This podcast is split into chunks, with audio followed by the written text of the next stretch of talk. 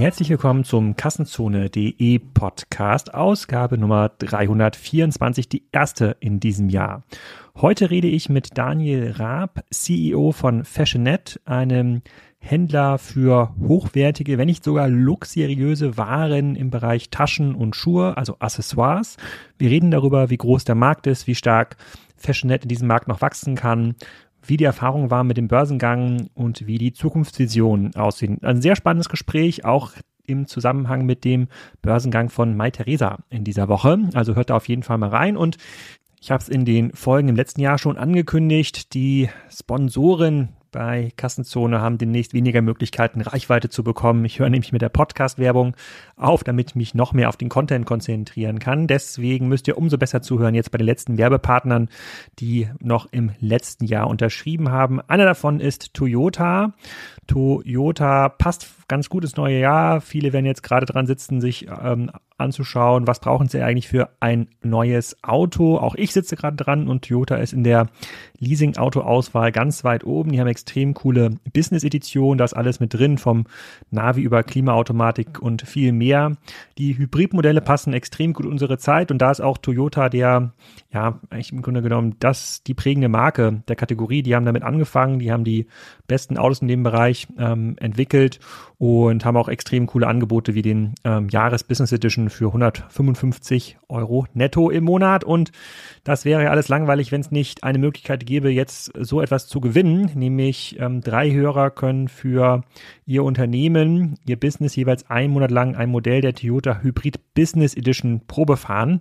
Also keine Privatperson, alles für Unternehmen. Ihr könnt daran teilnehmen, wenn ihr mindestens 18 Jahre alt seid und einen Führerschein habt natürlich, der gültig ist, unter toyota.de slash ähm, Kassenzone. Ähm, es war übrigens auch meine erste Elektroauto-Erfahrung. Die habe ich auch, also Hybrid natürlich, mit Toyota gemacht. Das war schon, äh, das war schon ziemlich wahnsinnig. Also nicht nur, dass uns der Autohändler einfach so hat damit fahren lassen, ähm, obwohl wir mit so einem ähm, ganz alten Opel vorgefahren ähm, sind, sondern auch das Fahrerlebnis war ziemlich cool. Also für all diejenigen, die es noch nicht gemacht haben, also äh, das kann ich sehr empfehlen. Und wenn ihr es testet, dann natürlich direkt mit Toyota. Schaut beim Gewinnspiel vorbei.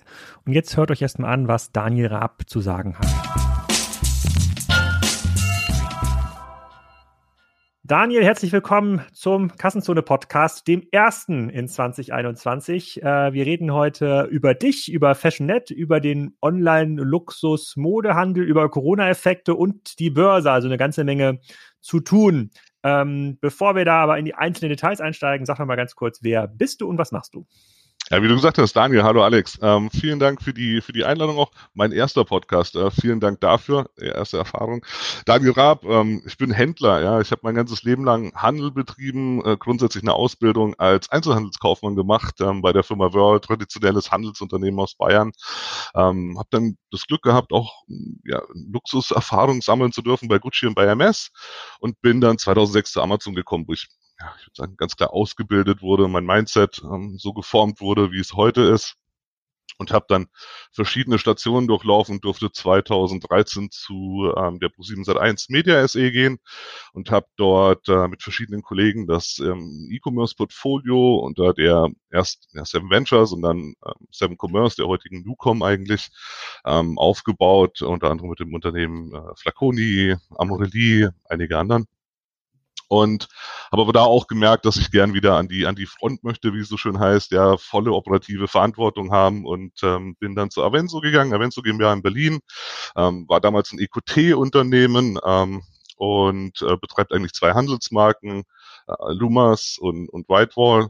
Ähm, das Unternehmen haben wir dann veräußert an ähm, die CB Photocolor und sind ähm, dann zusammen, ja, Thomas hat das, Thomas Bull hat das zusammen mit mir auch schon gemacht, ähm, zusammen zur Fashionet gegangen und die Geschichte, glaube ich. Wann war das? Äh, 2019, ja, im April. Okay, und zwischendurch ist der Fashionnet noch äh, ähm, an die Börse gegangen äh, und da müssen wir vielleicht noch mal bis äh, vorne anfangen. Ähm, mhm. Auch wenn du jetzt später bei Fashionnet an, angefangen hast, für denjenigen oder vor allem diejenigen, also Frauen sind ja wahrscheinlich die Zielgruppe von FashionNet, äh, die die Marke noch nicht so kennen, die Handelsmarke noch nicht so kennen. Kannst du mal so ein bisschen von der Gründung bis heute durchführen, was da eigentlich so die Treiber waren? Ähm, also was, was, das, was das Geschäftsmodell hat sich das vielleicht geändert und äh, bis dann zum Börsengang im letzten Jahr, der uns beide auch aufeinander aufmerksam gemacht hat, weil das so oft ja noch nicht passiert ist, dass ein deutsches Handelsunternehmen aus dem Onlinehandel insbesondere an die Börse gegangen ist. Mhm also ganz spannend, 2008 wurde die Firma von, von drei Jungs ähm, gegründet und ursprünglich gegründet, um Handtaschen zu verleihen. Also sehr, sehr früh Modelle, die heute ja auch in den USA erfolgreich sind. Ähm, ein Modell kreiert, das so in, ich glaube in Europa wahrscheinlich ähm, einzigartig war. Ja. Ähm, man hat aber dann schnell auch gemerkt, dass das ähm, Businessmodell für Europa entweder zu früh war oder vielleicht auch für den europäischen oder die europäische Kundin ähm, ja nicht präferiert war und hat dann innerhalb von zwölf Monaten das Businessmodell umgestellt auf einen, ja, ich würde sagen, normalen E-Commerce-Handel, ähm, wie es dann eben auch andere Unternehmen gemacht haben. Man hat das entwickelt, hat sich ursprünglich nur mit der Handtasche als, äh, als Produkt ent, ähm, identifiziert und fokussiert. Und ähm, ich glaube, das war dann so vor allem in den letzten Jahren ähm, auch mit unserem Einstieg dann, wo das Portfolio ja stark erweitert haben. Ja, das ist so ein bisschen die Geschichte. Ähm, das Unternehmen ist seit vielen Jahren jetzt in Düsseldorf. Ähm, das ist ganz klar unsere Heimat. Ähm, die meisten Mitarbeiter kommen aus dem Umfeld natürlich. Ähm, Thomas und ich sind auch extra hergezogen, ähm, um da auch unser Commitment zu zeigen. 2015 ist dann Genui ähm, als Private Equity Unternehmen eingestiegen und hat eben die Konsolidierung der Anteile ja, vollendet, hat ähm, die ganzen ähm, Seed und, und Series A und B Investoren rausgekauft und zusammen mit den Gründern weiterentwickelt und damals mit den Gründern schon abgesprochen, ähm, auch aus Gründerwunsch heraus, ähm, dass es einen Gründer-Exit in der Zeit von ähm, Genui geben wird, einen Übergang ähm, ans neue Management-Team. Und äh, so haben wir dann auch Genui kennengelernt über einen privaten Kontakt. Und ähm, vielleicht ein Jahr oder zwei früher, als, als es eigentlich gedacht war. Aber der Zeitpunkt, ich glaube, das Team hat gepasst und ähm, die drei Jungs ähm, wollten auch wieder gründen und somit hat das, ähm, glaube ich, sehr, sehr gut geklappt. Ja. Hm, wo steht ihr ungefähr heute? Umsatz, Mitarbeiter und in welchen Märkten seid ihr aktiv? Genau, also wir sind sehr, sehr stark fokussiert auf äh, Europa und auf den Dach, also Deutschland, Österreich und Schweiz, ähm, ähm, auf die, geografische Region. Wir machen ungefähr 90 Prozent der Umsätze in 2019 in Dach. Ähm, Deutschland ist mit weitem Abstand unser, unser wichtigster Markt noch. Ähm, das hat sich letztes Jahr schon ein bisschen gedreht. Die Zahlen ähm, werden wir erst veröffentlichen, aber es wird äh, unter 90 Prozent liegen. Das haben wir auch angekündigt. Das war Teile der ähm, Kapitalerhöhung, die wir durch den Börsengang durchgeführt haben, auch in Internationalisierung investieren werden. Ähm, es gibt Analysten, die, die über eine Umsatzerwartung von äh, plus minus 90 Millionen ähm, äh, schreiben für 2020. Ähm, damit fühle ich mich nicht unwohl, sagen wir es mal so. Okay. Und Mitarbeiter, sorry, äh, tut mir leid, wollte ich nicht unterbrechen, Mitarbeiter 150 kann man sagen. Ähm, das hört sich wenig an, weil wir alles in-house machen, bis auf die Logistik. Die Logistikprozesse sind ähm, outgesourced, dementsprechend arbeiten bei uns, wenn du so willst, vor allem Marketing- und äh, Technologiekollegen. Ne?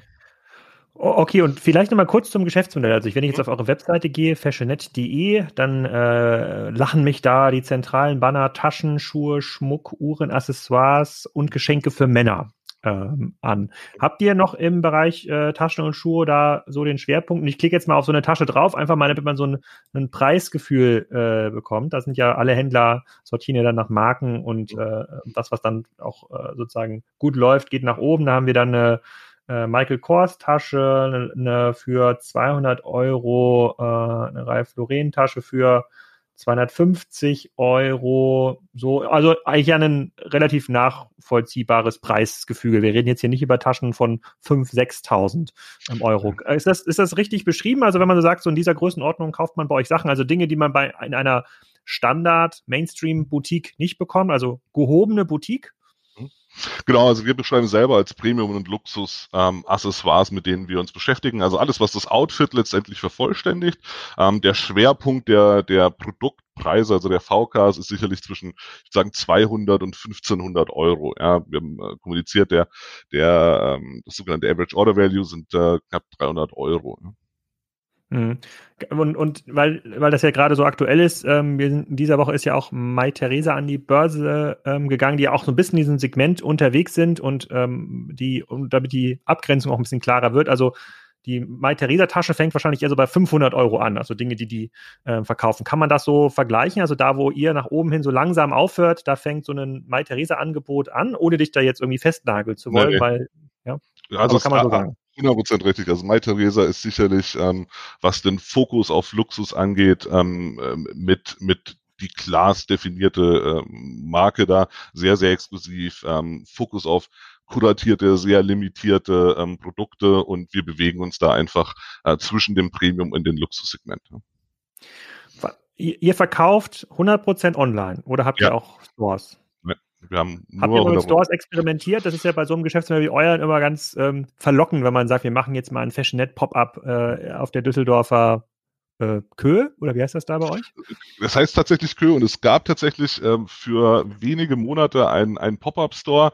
Ehrlicherweise habe ich mich damit nie beschäftigt. Das war vor meiner Zeit. Ähm, ich persönlich gehe davon aus, dass es, nachdem es nur wenige Monate waren und man es nicht weiter verfolgt hat, dass es jetzt nicht das erfolgreichste Geschäft war. Ja, und vielleicht auch meine Meinung dazu. Ich, ja, ich bin selber Händler. Ich glaube, dass es schon ein Unterschied ist, ein, ein Einzelhandelsgeschäft zu betreiben, vor allem dieses zu skalieren. Ja, ähm, ich habe selbst ja mit mit der Avenso auch ähm, eigene Boutiquen gehabt, ein Franchise-Modell gehabt und ähm, ich sage mal, wenn man sich dann beispielsweise mit Mietverträgen beschäftigen muss, ist es schon was anderes, als wenn man sich mit UX in seinem äh, in seinem eigenen E-Commerce Store beschäftigt. Ja, und äh, dementsprechend ist unser Fokus 100% auf Online. Ähm, kann es sein, dass wir irgendwann auch mal limitiert Stores haben? Ja, bestimmt. Ich habe das auch kommuniziert. Wir ähm, beschäftigen uns sehr stark mit dem Beauty-Segment momentan. Da gibt es gewisse Distributionsvoraussetzungen, äh, die auch vorschreiben, dass man zumindest eine Offline-Destination, also einen Store haben muss, um auch eine Online-Autorisierung ähm, zu bekommen. Ja. Aber strategisch ist der Fokus 100% auf Online. Hm, macht, macht ja auch Sinn. In vielen Gründungsgeschichten äh, von Online-Händlern, insbesondere Fashion-Online-Händlern, kommt immer vor, dass es ganz am Anfang schwer war, überhaupt Marken zu überzeugen, zu verkaufen. Insbesondere die Händler, die im gehobenen Bereich verkaufen, also wie euch. Sogar für Zalando war es ja schon schwer, am Anfang Marken zu äh, bekommen. Hast du davon auch was mitbekommen oder ist das heute gar kein Thema mehr? Kannst du eigentlich zu jeder Marke gehen, äh, die so in eurer Range aktiv ist und die freuen sich total, wenn Daniel anruft? Ja, also ich glaube, man muss schon sagen, dass die, die sogenannte selektive Distribution nimmt natürlich zu. Warum? Weil natürlich ähm, durch den äh, Shift hin zu Online ähm, Marktplätze sind ein großes Thema, ähm, vor allem auch internationale Marktplätze. Ja, die Marke immer mehr auch, wie Sie selbst sagen, die Kontrolle über, über den Markenauftritt verliert. Ja, und dementsprechend ist es ähm, schon so, dass man mit den Marken es ist ja nicht nur ein, ein Ein- und Verkaufsverhältnis. Ja, jeder macht es ja nicht nur für heute und für morgen, sondern für langfristig. Deswegen baut man eine Partnerschaft auf. Und ähm, da haben wir mit bestehenden Marken sehr, sehr erfolgreiche Partnerschaften, aber es gibt sicherlich auch Marken, die, die wir gerne noch vertreiben möchten. Ähm, ein Beispiel ist jetzt der, der, das Beauty-Segment. Ja, du kannst nicht einfach irgendwo anrufen und sagen, ich bin jetzt der neue Beauty-Experte und, und verkaufe jetzt auch ganz tolle Cremes und Parfums. Ja, das, du musst die Kompetenz aufbauen, du musst die Qualitätsmerkmale ähm, erfüllen und ähm, da sind wir, glaube ich, ganz gut drin, haben das in der Vergangenheit gut gemacht und ähm, fokussieren uns da weiterhin drauf, das auch in der Zukunft zu erfüllen. Mhm. Kann, kannst du mal so ein bisschen beschreiben, wie eure typischen Kunden aussehen? Also kaufen die alle auf der Webseite ein, kaufen die vielleicht auch alle mobil ein? Ist das äh, die vermögende Frau in Düsseldorf äh, über 40 oder ist das doch ein sehr heterogenes mhm. ähm, Set an Kunden? Und wenn wir die Kunden beschrieben haben, müssen wir uns mal so ein bisschen darum kümmern, wie kommen die eigentlich zu euch? Mhm. Aber fangen wir mal mit den Kunden an. Welche ja. Personas bedient ihr denn besonders gerne? Genau, also wir sprechen grundsätzlich nur die Frau als Kundin erstmal an. Also unsere Zielkundin in der Kommunikation ist ganz klar die Frau, ähm, wobei wir natürlich auch Kunden Freundinnen haben, die dann in, sehr wahrscheinlich ihre Frau, ihre Freundin ähm, beschenken wollen. Ja, das ist, das ist ganz klar ähm, unsere Positionierung, nur die Frau. Ähm, wir sprechen Frauen an, die ähm, ja, wir würden sagen, mitten im Leben stellen, äh, stehen. Also nicht die ganz Jungen, äh, keine, keine ganz Älteren, typischerweise so um die, um die 30. Wobei man ganz klar sagen muss, alle Statistiken, die wir sehen, ähm, zeigen, dass die Kundinnen deutlich jünger werden, unsere Kundinnen deutlich jünger werden jedes Jahr. Und es liegt an deine zweite Frage angeknüpft, vor allem daran, dass wir uns nahezu 100 Prozent auf den, ja, man sagt immer Mobile Commerce, also den, den, den unseren mobilen Shop fokussieren. Ja, mittlerweile sind es fast 85 Prozent unseres Traffics. Ja, wir haben, wir haben kommuniziert, dass es im ersten Halbjahr 2020 ähm, knapp über 80 Prozent des Traffics, aber auch schon fast 75 Prozent unseres Umsatzes sind, den wir übers Mobiltelefon ähm, generieren und das ohne App. Ähm, also es ist alles ähm, unsere mobile Website und ähm, und daran sieht man auch, äh, dass der Fokus da einfach ganz klar für uns äh, ja schon auf Technologie ist ja, und die Technologie dann unseren Umsatz ermöglicht, ja, aber in, in, dem Verhältnis. Ne?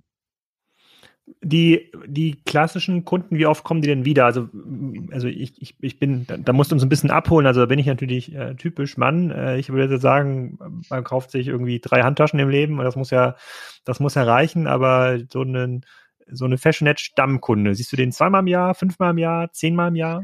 Hm.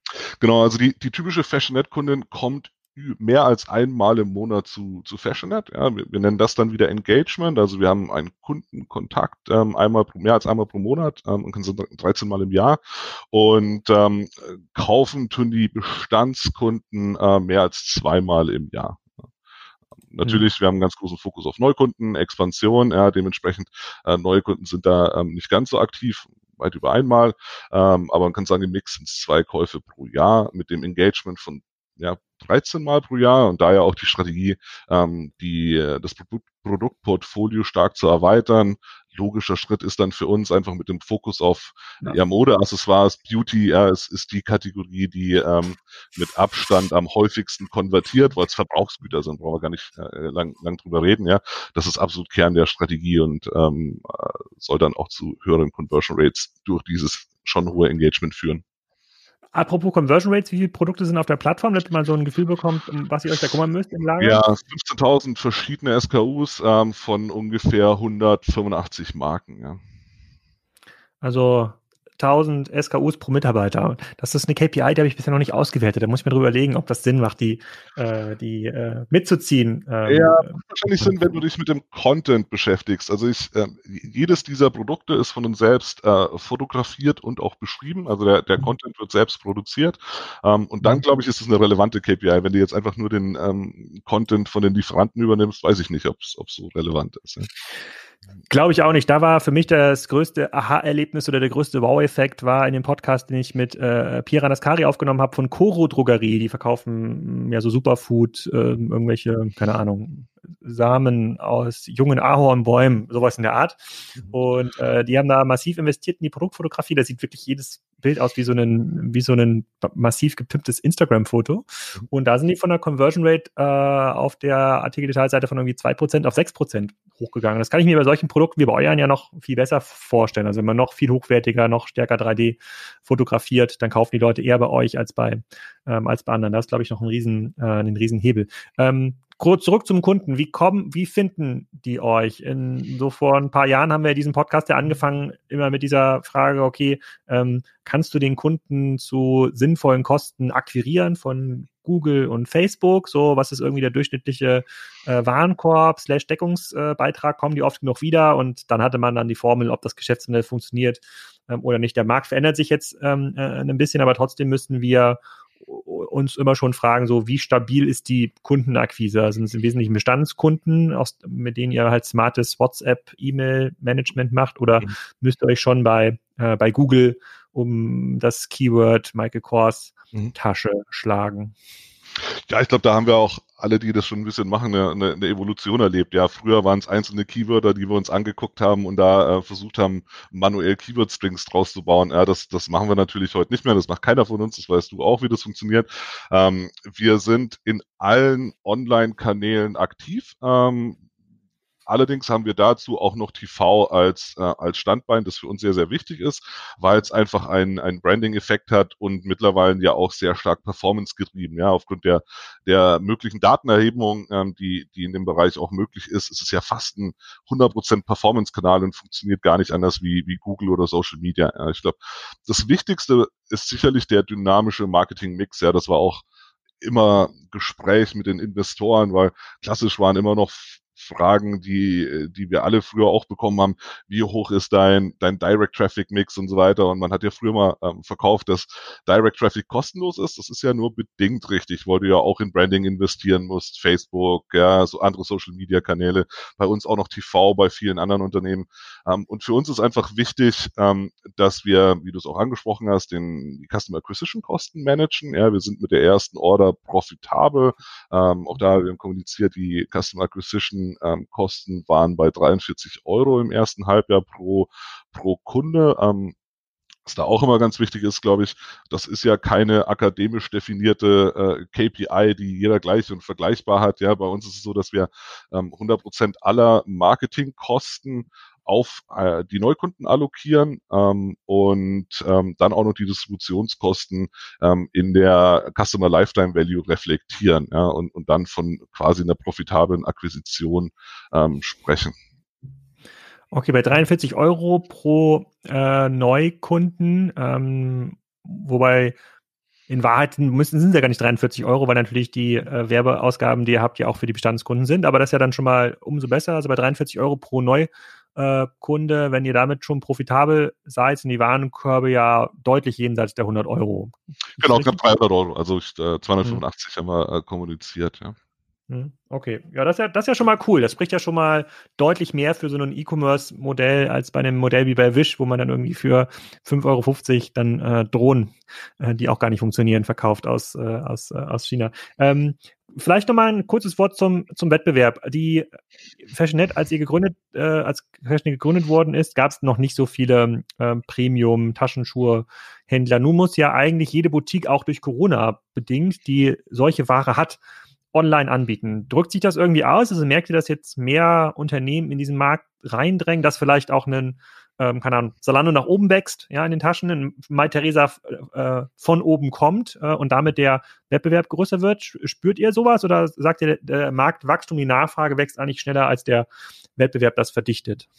Also grundsätzlich ist der Zugang sicherlich einfacher, also der Marktzugang für Offline-Händler ähm, sicherlich einfacher, als er vor zehn Jahren war. Äh, Technologien wären viel einfacher umsetzbar und so weiter. Ähm, man muss aber schon sagen, so wie du es auch beschrieben hast, es ist ein großer Vorteil für alle ist, die ja auf bestehende Modelle, bestehende Kundenbasis und so weiter zugreifen können, um die Skalierung, die für uns alle im E-Commerce unglaublich wichtig ist, ähm, ja erfolgreich durchzusetzen. Deswegen glaube ich ehrlicherweise nicht, dass der der direkte Wettbewerb massiv größer wird, ähm, sicherlich eher über, über Plattformen, wie es ja auch Zalando ist, ja, die, die ja gerade jetzt auch in, in Corona mit ihrem Modell nochmal sehr, sehr erfolgreich waren, vielen Händlern ja auch ähm, zu umsetzen in den, in den äh, Lockdown-Zeiten verholfen haben, ja. Ähm, aber es ist ja dann auch, wie wir besprochen haben, was anderes, ja, einfach nur das Produkt hochladen mit Standardfotos, ich mache immer das Beispiel, das ist ähm, für, für uns Jungs immer ein bisschen schwer zu verstehen, aber so ein Foto von dem Innenleben der Tasche ist für die Frau sehr, sehr wichtig. Das wissen wir. Ja, wenn du auf die Standardfotos gehst, ist es häufig nicht so. Ja, die Länge, äh, die Länge der Henkel und so weiter. Also man muss sich schon mit den Produkten ähm, ja auch als Unternehmen identifizieren und seine ähm, seine Kompetenzen aufbauen. Und für uns ist einfach ähm, die Kompetenz in diesem Accessoire-Bereich sehr, sehr groß. Und ich glaube, dass wir dann sehr starken Wettbewerbsvorteil haben. Auch damit, dass wir uns eben auf die Accessoires fokussieren, weil der, der Verkauf von Textilien schon nochmal was ganz was anderes ist. Ja, und ähm, die allermeisten unserer ähm, Wettbewerber fokussieren sich eigentlich, und das sieht man ja auch in den Umsätzen, ähm, mit den, mit den, mit der Kategorie Fashion, ja, und, und nicht so sehr auf Modeaccessoires. Und wenn wir dann die Kurve wieder schlagen zu dem Thema Mobile, ja, und der, der sogenannten Penetration, ähm, hin zu den Mobiltelefonen, als ich von, von Gucci damals weg bin und zu Amazon gegangen bin, das werde ich nie vergessen, hat mir einer gesagt, wow, jetzt hast du ein endloses Schaufenster, ja. Ähm, weil man natürlich aus diesem Offline, aus, aus diesem Offline-Gedanken kommt. Und wenn man mal überlegt, ja, mit dieser, mit dieser Mobile Penetration, so klein waren die Schaufenster noch nie, ja, selbst mit einem iPhone Max oder was auch immer es äh, andere äh, Telefone in der Größe gibt. Ich, ich weiß nicht, ich schätze, mein iPhone hat irgendwie 8, 8 bei 15 Zentimeter, ja. Ähm, das ist sicherlich das kleinste Schaufenster, das man jemals hatte und ähm, dementsprechend wird die Technologie viel wichtiger, Personalisierung, welches Produkt wird wann, welchen Kunden angezeigt, wie auch, ja. Ähm, und das wird sehr, sehr schwer sein, ähm, für kleine lokale Händler. Ich glaube, ähm, dass da einfach viele Plattformen helfen können, wie beispielsweise Zalando. Ja, wobei ich das, was Zalando macht, ich glaube, kann eine lebensverlängernde Maßnahme sein für Händler, aber ist natürlich kein strategischer, äh, kein strategisches Out. Ne? Das muss man, das, das, muss man ganz klar sagen. Die, ähm, äh, du hast gerade gesagt, dadurch, dass ihr euch nicht auf Fashion kümmert, habt ihr ein paar strukturelle Vorteile. Meinst du damit auch die Retourenquote? Also werden solche Taschen dann deutlich weniger retourniert als ein durchschnittliches Michael Kors Sommerkleid zum Beispiel? Ich gehe stark davon aus, um ehrlich zu sein, habe ich mich jetzt nicht 100% mit den Retourenraten von, von Mode äh, beschäftigt. Ich weiß es aus meiner Amazon-Zeit natürlich, wie, wie hoch die grob sind. Ähm, ich glaube, dass. Ja, wir können, also 50 Prozent sind immer noch, also je nach Kategorien sowas sind schon immer noch äh, eine gute Schätzgröße. Ja, ja, nehmen wir die mal an. Ähm, da sind wir deutlich drunter, wobei ich auch da ganz klar sagen muss, die Retourenquote ist eigentlich nicht so relevant wie die Kosten, die dadurch erzeugt werden. Ja. Ich, ich gebe dir ein Beispiel. Wir, äh, wir haben auch einen sehr relevanten Anteil von, äh, von unserem Umsatz im, im Bereich Sonnenbrillen. Ja, es ist extrem schwer, die eine perfekte Brille, du bist auch Brillenträger wie ich, ähm, ich würde es nicht hinkriegen. Ja. Ähm, nur ist das eine Kategorie, wenn du die operativ gut bearbeitest, ja, ähm, wo du, wir nennen das Recovery Rate, wo du ohne Investition, ja, du musst sie natürlich reinigen, aufarbeiten, ähm, direkt wieder ins Lager buchen kannst und weiterverkaufen kannst, ja. Ähm, und das ist natürlich bei Produkten wie einer, weiß ich nicht, einer weißen Bluse wahrscheinlich schwieriger. Ich kenne das aus meinen Anfangszeiten. Ähm, wenn die Damen Make-up tragen und eine weiße Bluse anziehen, ähm, wird das Weiterverkaufen sehr, sehr schwer. Wenn du dir ein Hemd kaufst, das ist ähm, gefaltet, oft mit diesen lustigen, ähm, ähm, nicht Nägeln, wie sagt man, äh, mit den ähm, also noch diese Spitzen, äh, die Klammern dann. Ja, die Klammern und so weiter, kriegst du ja nie wieder zusammengefaltet. Also der operative Aufwand ist viel, viel größer, die, die Ware wieder verkaufbar zu machen. Ja, und da haben wir sicherlich Skalierungsvorteile mit den Produkten, ähm, mit denen wir arbeiten. Hm, okay, ver äh, verstehe ich. Ähm, hm. Macht auf jeden Fall Sinn und äh, da gibt es ja trotzdem für euch einen unlimitierten also eine unlimitierte Artikelanzahl, die man auch in den nächsten Jahren noch dazu äh, nehmen kann. Ist ja nicht so, dass ihr euch jetzt beschränken müsst auf die äh, 15.000 Artikel. Da gibt es wahrscheinlich auch eine Million, zwei oder drei, die man da durchaus gut verkaufen kann. Bleiben wir mal ganz kurz bei dir in, äh, in der Corona-Phase, weil wir gerade an, angesprochen haben, ähm, wie es dem lokalen Handel da geht und dass er sich dann teilweise über Salando äh, behelfen musste. Wie habt ihr das erlebt mit Corona? Also vielleicht von Februar, wo so der erste Einschlag war im letzten Jahr, ist jetzt fast ein Jahr her, bis, bis heute. Also wie hat sich das gegen die Planung des Geschäftsmodells ähm, ähm, ausgedrückt und äh, wie habt ihr das gemanagt? Genau, also ganz grob kann man natürlich sagen, im März, ich glaube, das hat jeder gesehen, ähm, gab es rund um den ersten Lockdown äh, wirklich einen, einen, massiven Einbruch. Ja, wir haben, wir haben den März extrem gut gestartet und sind in der zweiten Hälfte des, des Märzes äh, ja negativ sogar in der Entwicklung year over year geworden. Ja. Haben dann sehr, sehr kurzfristig ähm, Online-Marketing auch umgestellt, ja, sind noch, ähm, noch klarer ähm, in die Identifikation von Neukunden gegangen, weil wir auch verstanden haben, Lockdown wird zu mehr ich, ich sag mal, Online-Präsenz führen, ja, weil man mehr Zeit vorm Rechner findet ähm, und mhm. haben da schon einen Shift hin auch zu äh, Social-Media-Kanälen gesehen. Ähm, alles proportional, ja. Wir haben natürlich vorher auch in, in Social Media investiert, aber haben da einfach deutlich einen Anstieg gesehen und haben dann ähm, sehr, sehr schnell im April den, den Umsatz auch wieder aufgeholt und den, den Traffic auch ziemlich schnell äh, monetarisieren können. Jetzt muss man auch dazu sagen, so viel Sonnenbrillen und Handtaschen im Homeoffice braucht man wahrscheinlich nicht. Es wird nie einer von uns rausfinden, was der wirkliche Corona-Impact war. Ich glaube, dass es ja eine sogenannte Step Function einfach in der Online-Penetration in all diesen Märkten ähm, war. Ja, das heißt, dass der Umsatz wäre sowieso gekommen, vielleicht ein Jahr, 18 Monate später, da haben wir eine Beschleunigung gesehen. Ja. Ähm, für uns war der der Businessplan ähm, leicht übertroffen. Ja, wir haben uns das äh, verhältnismäßig gleiche vorgenommen, ähm, wie wir jetzt in der Corona-Zeit gesehen haben, weil wir einfach Opportunitäten außerhalb von Deutschland hatten mit unserem starken Fokus ähm, ja, auf, auf Deutschland ja vor 2019. Und dementsprechend war der positive Corona-Impact, glaube ich, gar nicht so groß. Wie gesagt, genau identifizieren werden wir das nie können. Vielleicht noch ein Beispiel. Unsere Neukundengewinnung im Q3 war deutlich stärker nochmal als im ersten halben Jahr. Ja, der Lockdown-Impact sollte im Q3 letztes Jahr wahrscheinlich am geringsten gewesen sein. Ja, im Q1 haben wir den negativen Effekt gesehen, im Q2 haben Online-Händler stark profitiert ähm, und wir waren im Q3 weit erfolgreicher nochmal als im ersten Halbjahr. Ja, deswegen bin ich einfach von dieser Online-Penetrationslogik ähm, überzeugt. Ja. Okay, also euer Geschäftsmodell war auf jeden Fall mindestens Corona stabil, vielleicht hat es sogar profitiert. Ähm, wenn du mit, wenn du mit den Marken sprichst, äh, die ihr auch verkauft, was war denn so deren Erfahrung, äh, was auch andere Kanäle angeht? Also haben die gesagt, so stationär, Daniel ist uns alles weggebrochen, können wir nicht noch was zusammen äh, machen? Also was, was konnten die denn berichten? Genau, also im ersten Halbjahr sicherlich ähm, eine negative Umsatzentwicklung. Ich habe viel gelesen drüber, wie erfolgreich auch das dritte Quartal im, im Offline-Handel war. Es gab auch Unternehmen, die das kommuniziert haben. Ja, insgesamt war eigentlich durchgehend äh, das Geschäft offline negativ leider letztes Jahr. Das, das muss man ganz klar sagen. Ähm, jede Marke hat mittlerweile ihren eigenen Online-Auftritt. Ähm, jede von denen hat auch davon profitiert, ähm, dort ein bisschen weiterzukommen in ihrem Umsatzanteil.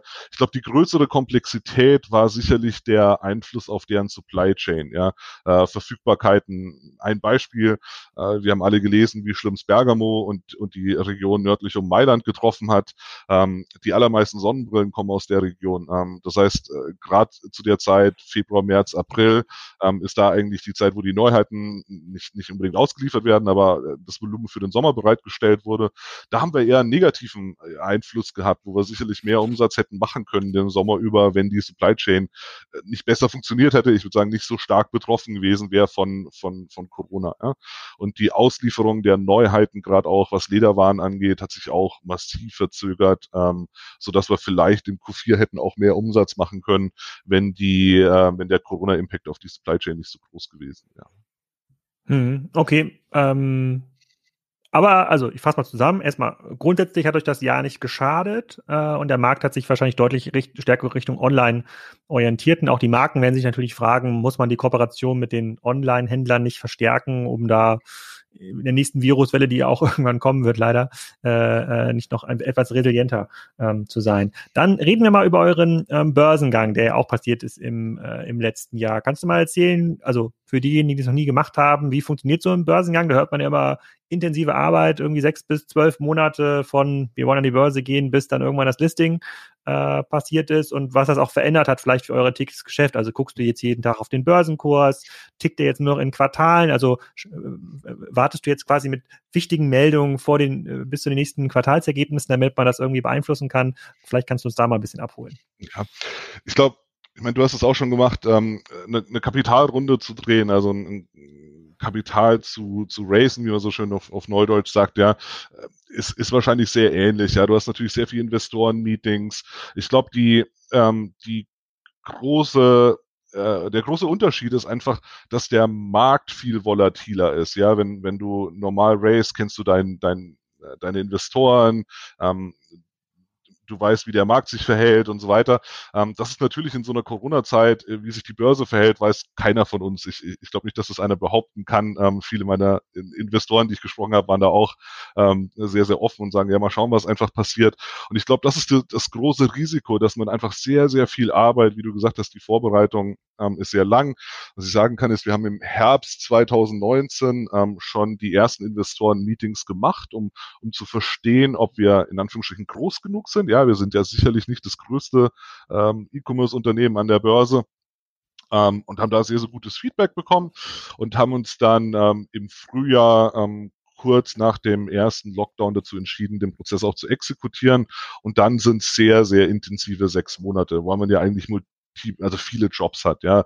Ähm, man schreibt dann den, den Börsenprospekt, den schreiben natürlich die Anwälte, nur die Anwälte schreiben auch nur den, ja, Teil, den die Anwälte halt schreiben können, ja, über das Businessmodell, die Strategie und Co., ähm, die ganzen KPIs, äh, die Definitionen und auch die, ähm, die ganze Strategie, wie man sein Unternehmen präsentieren will, ja, ähnlich wie in der Pitchrunde, wie du sie wahrscheinlich machst, ähm, äh, musst du dein Unternehmen ja auch sehr stark verkaufen, aber das auch ähm, belegen mit Zahlen ähm, und, äh, und dann auf Roadshow gehen. Ja, und da ist wahrscheinlich der Unterschied, dass die, ähm, dass die Gespräche ähm, kürzer sind. Also äh, die, die äh, Verkaufsrunden und Pitchrunden, die ich gemacht habe, waren, waren längere Gespräche als die, die Investoren-Meetings mit, ähm, mit institutionellen Investoren. Aber dafür hast du halt eine unendliche Anzahl. Also wir haben innerhalb von wirklich wenigen Tagen 150 Meetings gemacht. Ähm, jeder von uns war viel vor dem Computer gesessen, ich habe meine Kinder nicht viel gesehen, weil wenn wir dann fertig waren, ähm, haben wir eben noch gearbeitet. Ja, aber das Tagesgeschäft ging, ging weiter und das ist schon ein sehr intensiver Prozess und immer im Hintergrund mit der Gefahr, du weißt nicht, ob der Markt dreht, ob du es erfolgreich in Anführungsstrichen abschließen kannst, das Projekt.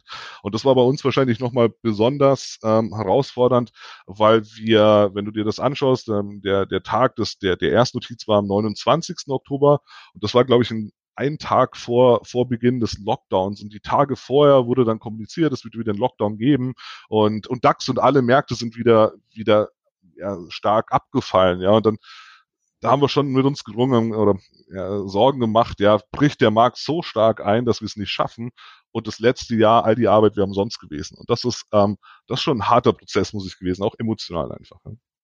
Hm. Und dann seid ihr mit einer Bewertung von so 220, 230 Millionen, glaube ich, an die Börse gegangen, also Marktkapitalisierung, wenn ich das richtig verfolgt habe. Kann das ich sein? Ich glaube, ähm, knapp unter 200 Millionen. Wir liegen jetzt knapp bei 230 Millionen, glaube ich. Also muss ah, okay. es äh, äh, aber ehrlicherweise, das ist nicht das, mit dem ich mich hauptsächlich beschäftigt habe. Ähm, genau, also wir sind mit einem, mit einem, äh, die erste Notiz war bei 29 Euro. Das war der Ausgabepreis, ja, ähm, und das sollten so ungefähr 200 Millionen gewesen sein. Und, und wie, wie echt reagiert denn der Markt auf so ein Modell wie euers? Also wenn ihr jetzt morgen eine Meldung macht mit keine Ahnung, diese vier Marken verkauft ihr jetzt exklusiv auf FashionNet ab 2021 in Deutschland. Gibt es dann so einen richtigen Market-Effekt? Also verändert sich da was? Also guckst du dann auf den Börsenkurs und überlegst ja, oh, nimmt der Markt das gut jetzt gut auf oder nicht gut auf? Genau, also sowas äh, jetzt nicht wieder ein Beispiel, also wir, wir, kommunizieren natürlich eher stark mit KPIs. Ja, die, die Emotionalität in den Gesprächen ist sehr niedrig. Ähm, man, man unterhält sich natürlich sehr, sehr stark über die Treiber äh, in deinem Businessmodell. Ja, Customer Acquisition hast du angesprochen, Average Order Value, was sind die operativen Kosten, ja, wie, welche Kosten entstehen durch, einen, durch eine Retoure. Ähm, da, das sind die Themen und die Meldungen, ähm, die wir auch gemacht haben. Neukundenakquisition sind ja eigentlich Folgemeldungen auf den, ähm, auf den Ausblick, den du in den Investoren-Meetings gegeben hast. Ja, da, das ist, glaube ich, dann der strategische Teil des IPOs. Worauf fokussierst du dein, deine Strategie? Worauf fokussierst du auch deine Kommunikation an die Investoren? Und da erwarten die natürlich auch Meldungen hin. Ja, und bei uns ist es sicherlich stark Wachstum. Ja, du hast vorhin ähm, in deinem Intro auch gesagt, ähm, Profitabilität versus Wachstum.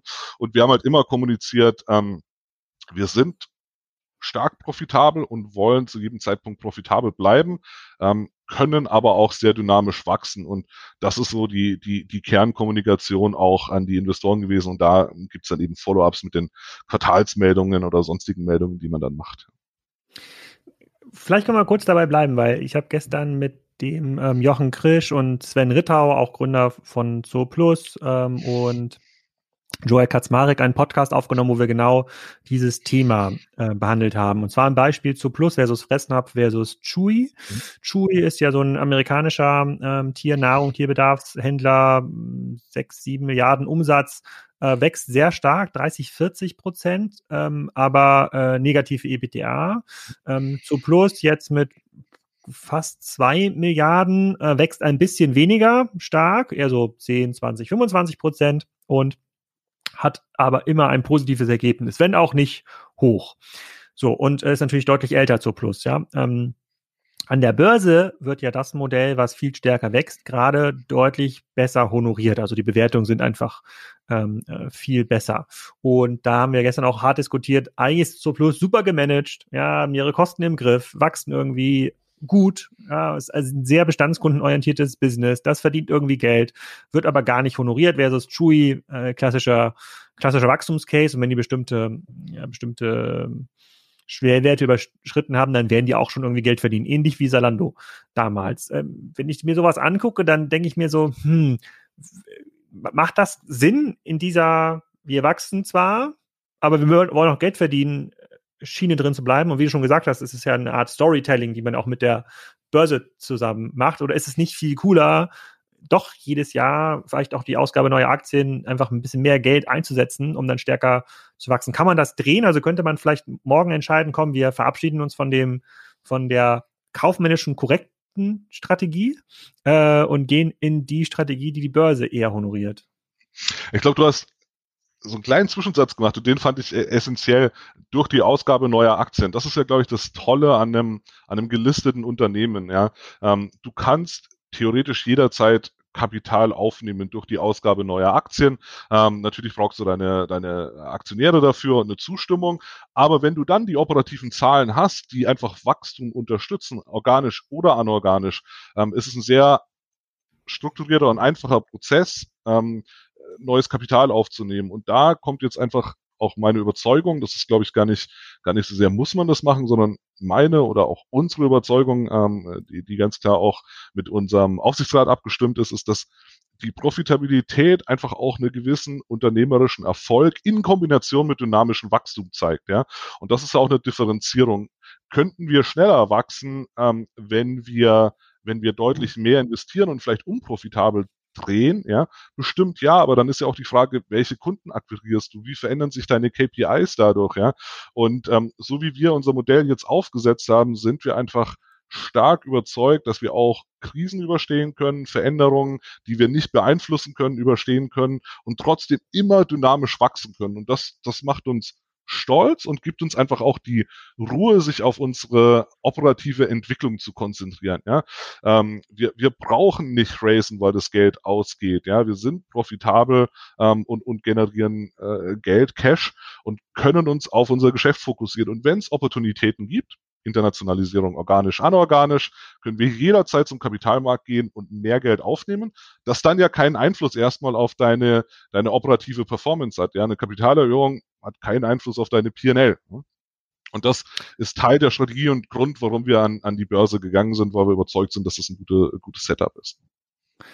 Aber könntest du denn, wenn du sagst, wenn, wenn, wenn man jetzt sagt, hier, Daniel, sind weiter 100 Millionen, ja, so ähm, dein Businessplan 2021, 2022, schön und gut, hier sind nochmal 100 Millionen, jetzt äh, wachs mal. Also wo würde man denn investieren? Würde man wirklich in der Kundenakquise investieren? Würde man vielleicht eigene Marken entwickeln? Würde man deutlich mehr äh, Marken einkaufen oder Ware einkaufen, um besseren, äh, bessere Einkaufspreise zu erzielen? Also wo sind denn die Hebel in dem Modell? Oder würde man vielleicht einfach jetzt äh, Boutiquen aufkaufen, die kurz vor der Pleite sind, zum Nulltarif äh, und gucken, dass man die Kunden, die dort reinkommen, schnell nochmal online dreht? Genau, also das, das letzte hatte ich ja ausgeschlossen. Ja, die, die Offline-Akquisition steht jetzt nicht, nicht, äh, nicht auf unserer Agenda. Wahrscheinlich würde ich es auf drei Themen runterbrechen. Mitarbeiter, ja. Ähm, du würdest einfach weiter in Mitarbeiter investieren. Die musst du aber erstmal gewinnen können, ja. Ähm, du würdest sicherlich in Kunden ähm, investieren, aber auch die müssen in Anführungsstrichen ja die Kunden sein, die du wirklich haben willst, Kunden, die auch langfristig ähm, dir helfen, dein Geschäft erfolgreich zu betreiben. Ähm, und das letzte sicherlich äh, Technologie. Ja, wir, wir arbeiten mit unserer eigenen äh, Technologie, äh, die ist in-house entwickelt. Ähm, da würden wir natürlich auch weiter investieren. Aber auch da gibt's ja Punkte, ja, ich meine, wir ich glaube, das weißt du auch sehr, sehr gut, ähm, äh, zwei Entwickler äh, können nicht einfach doppelt so schnell arbeiten, ja, zumindest ab einer gewissen Größe. Wenn die Teams größer werden, verlierst du an Effizienz, ja. Ähm, die Projekte werden vielleicht weniger äh, gut koordiniert, deswegen ist es uns ähm, in Anführungsstrichen lieber und wir glauben werthaltiger, wenn wir die Entwicklung in unserer Geschwindigkeit machen, die man weiter skalieren kann. Das tun wir. Ja, wir bauen auch weiter Mitarbeiter auf. Wir wollen dieses Jahr ja, knapp 30 Mitarbeiter dazu nehmen. Das ist auch schon nochmal ein Schwung für uns vor allem in der Corona-Zeit und ähm, äh, glauben aber, dass wir das sehr, sehr dynamisch machen können. Und dynamisch heißt für uns, dass wir stark zweistellig wachsen. Ne? Hm. Okay, also der Sebastian Betz äh, von About You hat immer gesagt, äh, mit einem Beispiel mit Entwicklern, also ähm, fünf Köche machen die eine Pizza jetzt auch nicht schneller fertig. und äh, das ist ja das, was du, das, was du ansprichst. Also man man kann vielleicht ein bisschen schneller wachsen, aber man, man könnte jetzt nicht zwei, drei, viermal so schnell wachsen. Also das macht gar keinen, das macht gar keinen Sinn. Außer man fängt an, Rainer Hellebrand meinte immer, verschenken kann jeder. Man kann natürlich die Ware äh, rausschmeißen zum Nulltarif, aber dann holt man sich natürlich die Kunden, die, äh, äh, also A, erzieht man sich die Kunden falsch und B, bleiben dann Kunden in der Datenbank, die eigentlich langfristig wertvoll, wertlos sind, äh, weil man mit denen gar kein Geld verdienen kann. Genau, und da, wir haben ja vorhin drüber gesprochen, der, das Wichtige ist ja der Marketingmix und der ist ja extrem dynamisch mittlerweile. Ja, du, du, du holst Kunden irgendwo ab, sehr oft auch Social Media, ähm, aber konvertieren tust, äh, werden die, konvertiert werden die Kunden ja häufig nicht beim ersten Kontakt. Ja, das sind ja auch Daten, die du erstmal sammeln musst, die du analysieren musst, die du dann äh, verwerten musst im Sinne von deiner Automatisierung, adjustieren musst. Ähm, und wenn du in neue Märkte gehst, Länder, die reagieren einfach anders. Ja, wenn wir uns den Umsatz anschauen in, in, außerhalb von Dach, ist der schon anders strukturiert, als er in, in der Dachregion strukturiert ist. Ja, es gibt gewisse Unterschiede von Marken. Das muss in dein Forecasting für dein, für deinen Einkauf fließen. Ähm, und dementsprechend sind wir so, wie wir uns aufgestellt aufgestellt haben, für uns 100% überzeugt, dass die richtige Strategie ist, gesund, aber sehr dynamisch zu wachsen. Hm. Du bist ja als, als börsenorientiertes Unternehmen nicht mehr in der Lage, also du als Geschäftsführer nicht in der Lage, jetzt vorwärts gerichtete Statements abzugeben. Ich glaube, das ist so ein bisschen das Limit, äh, oder, äh, mit dem wir hier sprechen. Wenn du dir jetzt aber mal diesen Markt anguckst, in dem wir aktiv sind, wie gesagt, Mai Theresa ist ja jetzt, wir nehmen das äh, jetzt an einem Freitag auf, das geht am Wochenende live, die sind diese Woche live gegangen. Ich glaube, mit einer Bewertung von zwei Milliarden plus äh, ähm, auch. Wir sehen jetzt äh, einen Börsengang von About You in Vorbereitung. Vielleicht kommen die dieses Jahr auch noch an die Börse, vielleicht nächstes Jahr. Ähm, Salando hat, glaube ich, auch Rekordbewertungen äh, wieder, wieder erreicht. Ähm, wie viel von dem Produkten, die du verkaufst, oder wie viele Anteile sind denn noch offline? Weil da kommt ja eine, ein Großteil der Fantasie her. Also reden wir über 90 Prozent werden noch offline verkauft, weil dann würde ich sagen, komm, egal wo euer Kurs steht, macht es ja total Sinn, da mal äh, eine Mark äh, äh, ähm, reinzulegen, weil das wird ja auf jeden Fall in den nächsten fünf bis zehn Jahren mhm. äh, nochmal 50 Prozent ähm, einbrechen. Kannst du zu der Marktstruktur was erzählen und was deine Vermutung ist, wie der Markt dann äh, Richtung Online geht?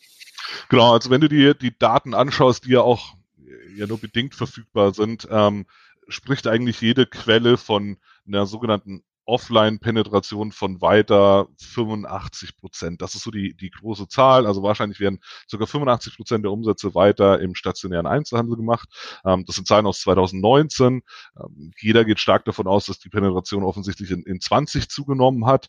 Ähm, vor Corona waren ähm, die Forecasts ungefähr zwischen 25 und 30 Prozent Online-Penetration bis Ende 2023. Ja, und wenn man dann mal nicht nur drei Jahre vorausschaut, sondern fünf, gehe ich schon stark davon aus, ähm, dass wir gut über die 30 Prozent Online-Penetration rutschen ähm, und vielleicht ist das sogar konservativ. Ja. Genau, wobei ich glaube halt, ein Effekt wird dabei immer außer Acht gelassen. Äh, und zwar ist es, dass, ähm, äh, dass natürlich viele Geschäftsmodelle, die heute noch diese stationäre Basis haben, ähm, dass die ja nicht linear runtergemanagt werden können, sondern da gibt es ja einen gewissen Schwellumsatz. Wenn der unterschritten ist, dann ist das einfach vorbei. Ja, das, äh, und ich finde, da sind wir jetzt ja schon bei vielen, also nicht nur durch Corona, sondern auch vor Corona gab es ja schon ja, kaufmännisch an der Kante äh, strukturierte stationäre Modelle, wenn denen nochmal zehn Prozent weggehen, und da sind wir jetzt in diesem Jahr ja gerade dran, ja, diese zehn Prozent einfach ad hoc verloren gehen, dass es diesen Sprungeffekt ähm, gibt, dann reichen denen auch die anderen 60, 70 Prozent nicht mehr aus, weil diese Infrastrukturkosten, also Personal wird nicht billiger, ja, muss man ganz klar ähm, sagen. Ladenmieten werden nur bedingt äh, günstiger. Das heißt, es können nur noch die Boutiquen überleben, überleben wo der äh, Besitzer selber hinter der Theke steht und idealerweise gehört ihm auch das Gebäude. So. Und wenn er schlau ist, würde er es trotzdem mal irgendwas anderes vermieten oder Wohnungen draus, äh, draus machen. Deswegen ist meine persönliche, und das kann ich ja sagen, vorwärtsgerichtete äh, äh, Aussicht ist, dass der Markt in den nächsten zwei, drei Jahren viel schneller umbricht, weil wir jetzt diese kritische Masseneffekte äh, erreicht haben, die es für viele stationär orientierte Modelle einfach nicht mehr möglich machen, zu überleben. E egal wie weit sie sich strecken, egal wie viel Mietreduktion sie, äh, äh, sie erreichen. Aber das ist ja nur, nur gut für dich. Also ist ja, ähm, ja, für uns alle. Ich glaube, ich meine, das ist ja auch eine, eine nachfragegerichtete Entwicklung. Ja, die, die Kunden fragen die, die, die online Angebote ja auch nach. Es ist ja nicht so, dass irgendjemand von uns äh, den Kunden zwingt, online zu kaufen. Ja, und ich glaube, das hat jeder von uns gesehen. Hier in Düsseldorf war ja äh, ein Beispiel. Wir hatten einen Kaufhof und einen Karstadt wirklich nebeneinander. Das waren die zwei Türen nebeneinander. Ähm, äh, wenn du da reingegangen bist und nicht genau geguckt hast, in welchen du, du wusstest gar nicht, ob du bei Karstadt oder bei Kaufhof warst, weil es so, so mhm. eins zu eins identisch war. Ja. Für was soll es da zwei 100% identische Businessmodelle geben? Das äh, wäre auch online sehr schwierig, wenn das so 100% vergleichbar wäre, strukturell ähnlich äh, groß und, und gemanagt, ja.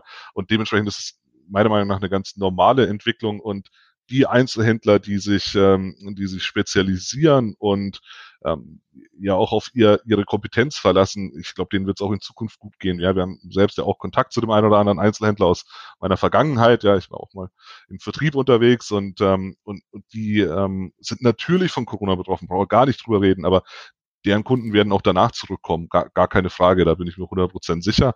Ähm, und das ist einfach der Unterschied zum, äh, zu der Vergangenheit, dass einfach viel mehr Geschäfte überlebt haben, die sich vielleicht nicht so stark auf ihre Coin-Kompetenz und auch Markteintrittsbarrieren ähm, fokussiert haben. Hm. Ähm, vielleicht nochmal zwei, drei Worte zu eurer Struktur im Unternehmen, also im, im Org-Chart, 150 Leute. Wie viele Leute arbeiten denn da für das Produkt, Webseite, Technologie? Ähm, ich sage auch, woher diese Frage kommt. Ich habe ja mal einen Artikel auf Kassenzone geschrieben, da habe ich so ausgerechnet, dass eigentlich pro, äh, pro zwei bis vier Millionen Umsatz immer so ein Mitarbeiter in der IT, da gehört, gehört auch Product Management, Project Management, ähm, Developer mit dazu. Wenn ich jetzt mal, gehen wir mal davon aus, ihr geht so zum einfachen Rechnen, ja, sozusagen geht so Richtung 100 äh, Millionen, ähm, müsste das IT-Team bei euch, also alle, die sich um die äh, Website, meinetwegen auch noch PIM und sowas mhm. ähm, kümmern, so Größenordnung 30 bis äh, 45 Leute sein. Wie weit bin ich denn da von der Wahrheit weg? Ja, ja ziemlich genau. Also ganz einfach kann man es runterbrechen. Ein, ein Drittel Technologie, Website, ein Drittel ähm, Operations im Sinne von Fotografie, Produktanlage ähm, und dann Marketing und Finance. Ja. Das sind jetzt die ah, ganz, ganz Also ganz, ist, ist ja die, die grafische, die grafische äh, Developer-Regel ist also hier äh, zutreffend äh, weiterhin. Äh, genau, also ich, wenn ich jetzt auf ein Unternehmen unserer Struktur drauf geschaut hätte, wäre ich auch auf die Aufteilung gekommen, sagen wir es mal so. Ähm, ich glaube, da bist du ja. gut unterwegs und hast natürlich auch viel Erfahrung. Ja.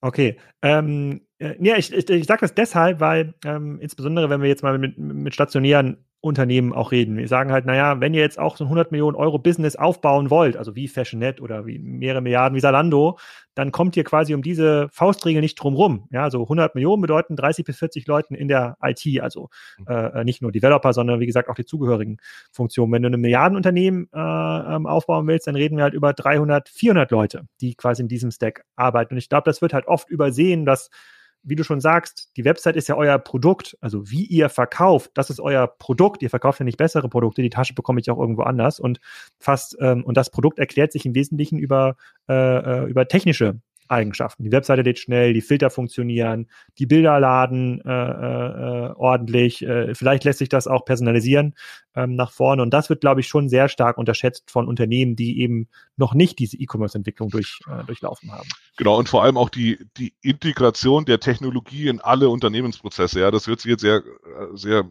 komplex an, aber beispielsweise der Einkauf, natürlich ist der Einkauf kuratiert, natürlich ist es essentiell, dass, dass die Einkäufer die richtigen Produkte auswählen, ja.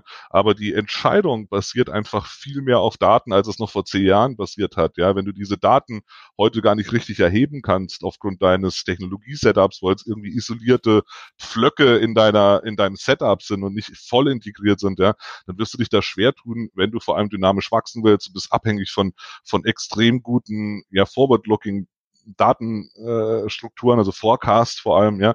Ähm, und ich glaube, das ist der, der große Wettbewerbsvorteil von, von Unternehmen, die sich auch als Technologieunternehmen sehen. Ja, ich würde nicht sagen, dass wir ein reines Technologieunternehmen sind, aber ähm, ein großer Teil, wir haben gerade über ein Drittel gesprochen unseres Unternehmens, ist ein Technologieunternehmen, keine Frage. Mhm wenn du dir für 2021 was wünschen kannst, was, äh, was wäre das? Du kannst dir auch Mitarbeiter wünschen. Hier hören ja ein paar tausend Leute äh, zu. Gibt es offene Jobs bei Fashionet, wenn man sich für Modefashion in Düsseldorf, äh, kann, man, kann man vielleicht auch aus dem Homeoffice in Kiel arbeiten? Genau, also Homeoffice, wir sind äh, nahezu durchgehend wirklich seit diesem äh, 12. März ähm, im, im Homeoffice. Ähm, ich glaube, ich war vier, fünf Tage seitdem mal wieder im Büro. Ähm, aber ich, ich muss ehrlich sagen, auch wenn es extrem abgedroschen klingt, aber ich habe das auch damals ähm, beim IPO gesagt, ähm, wir haben echt viel erlebt die letzten ja 24 Monate, Managementwechsel, IPO, mhm. die ganze Umstrukturierung. Ähm, und gerade auch den IPO, den, den, hat ja nicht der Daniel Raab gemacht. Das, das war ein Team, äh, Team Success, der da aufgebaut wurde. Ähm, und dass wir das nicht feiern konnten, ähm, ist hart. Also wir haben uns natürlich auch davor damit beschäftigt, wie, wie läuft so ein IPO ab. Und ich weiß gar nicht mehr, welche Firma es war. Die hatten wirklich alle Mitarbeiter in, ähm, in diese Börsenhalle, in diesen, in diesen Handelsraum äh, mitgebracht, ja. Und wir standen da halt mit zehn Leuten und das das ist wirklich das, worauf wir uns freuen. Keine Weihnachtsfeier. So jetzt echt auch mal sagen können, wir kommen alle wieder ähm, zusammen, auch wenn es noch sehr lang dauern wird. Ähm, aber ich würde mich freuen, wenn es ähm, Weihnachten äh, dieses, dieses Jahr sein wird, ähm, dass wir dann mal zurückblicken können und sagen, wow, ähm, das, was, was wir als Team hier erreicht haben, ähm, das, das muss jetzt auch mal gefeiert werden. Ne? Auch wenn es abgedroschen ja. klingt, das ist meine ehrliche Meinung. Ne? Ja, ja, das, das, ich glaube, das können wir spiegeln. Also das, ich glaube, das Büro vermissen jetzt gar nicht so viele Leute bei uns, äh, aber ähm, mal wieder richtig zusammen feiern. Wir feiern ja sehr viel und hart, oder zumindest vor Corona war das der, äh, der Fall. So zwei, dreimal im Jahr fliegen auch alle dann ein. Weltweit. Ähm, dass das bisher nicht ging, ist natürlich extrem schade. So, dann schauen wir uns dann äh, in, äh, in, im Clubhaus in der nächsten Woche mal ähm, eure Aktie äh, genauer an. Darüber kannst du natürlich jetzt äh, gar nicht, äh, da darfst du jetzt ja gar nicht drüber spekulieren und was sagen, aber äh, wir, äh, äh wir haben jetzt am, am Montag haben wir unseren kleinen Aktientalks mittags. Äh, mal schauen, ob der, ob der bleibt. Also für diejenigen, die es interessiert, sozusagen FashionNet wird sicherlich ein Wert, den wir uns dann äh, anschauen. Erstmal vielen Dank dir, Daniel, für die sehr, sehr offenen Antworten auf die vielen, äh, auf die vielen Fragen. Äh, ich wünsche euch natürlich auch sehr viel Erfolg beim, beim Wachstum so auf die nächsten 90 Millionen, was immer das dann wird, sozusagen Umsatz, die er dann, äh, äh, die er dann, äh, die er dann macht. Und äh, dann frage ich mal gleich noch mal ein bisschen meine Frau, wie gut sie euch äh, kennt und äh, was sie da schon äh, gekauft hat. Vielen Dank. Das wird sie vielleicht nicht zugeben, Alex. Vielen Dank. Bis bald. Tschüss. Das war's schon wieder für diese Folge. Hört rein. In den nächsten Wochen geht es weiter. Natürlich mit Florian Heinemann. Wir reden ja einmal im Monat darüber, was im E-Commerce-Markt passiert ist und bewerten diese Entwicklung. Ähm, Artjem Weisbeck, ähm, der Gründer von Hello Charts, ist zu Gast. Da reden wir über das Thema Conversational Commerce und wir sind immer noch in der Planung und Vorbereitung der zweiten Folge mit Christoph Werner. Die mussten wir Corona-bedingt leider ein bisschen schieben, aber die dürfte auch in den nächsten Wochen stattfinden. Da stelle ich eure Fragen, also die Fragen, die aufgrund der ersten Folge reingekommen sind. In diesem Sinne einen schönen Sonntag noch und wir sehen uns im Clubhouse, wie man heutzutage sagt.